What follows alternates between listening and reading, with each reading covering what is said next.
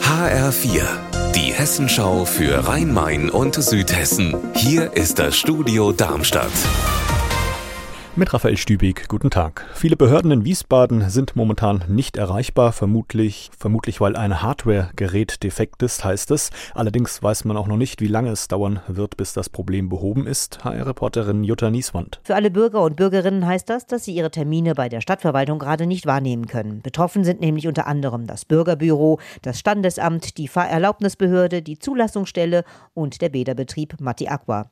In Notfällen sind aber die Notrufnummern von Polizei und Feuerwehr erreichbar.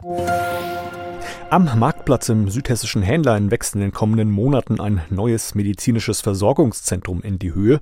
Und dort gibt es jetzt gleich den offiziellen Baustart mit einem symbolischen Spatenstich. HR-Reporterin Petra Demand, was ist da genau geplant? Das wird ein dreigeschossiger Bau mit fast 700 Quadratmetern Nutzfläche, Kostenpunkt etwa 2,3 Millionen Euro. Der Träger ist der Landkreis Darmstadt-Dieburg und der betreibt in Hähnlein ja schon ein medizinisches Versorgungszentrum mit zwei angestellten Ärztinnen in in einer alten Hausarztpraxis.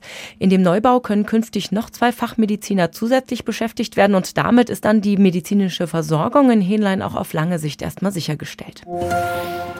Über Neuzugänge freut man sich im Zoo Vivarium in Darmstadt. Im Südamerika-Becken leben nämlich seit kurzem jetzt auch drei Langschwanzstachelrochen. HR-Reporterin Anna Vogel, wie sehen die aus?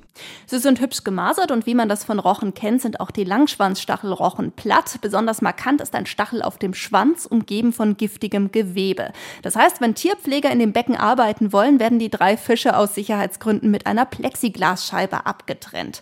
Die drei sind gerade erst aus dem Leipziger Zoo nach Darmstadt Darmstadt gekommen, mussten erstmal in Quarantäne, aber jetzt schwimmen sie durch ein Süßwasserbecken im Aquarienbereich.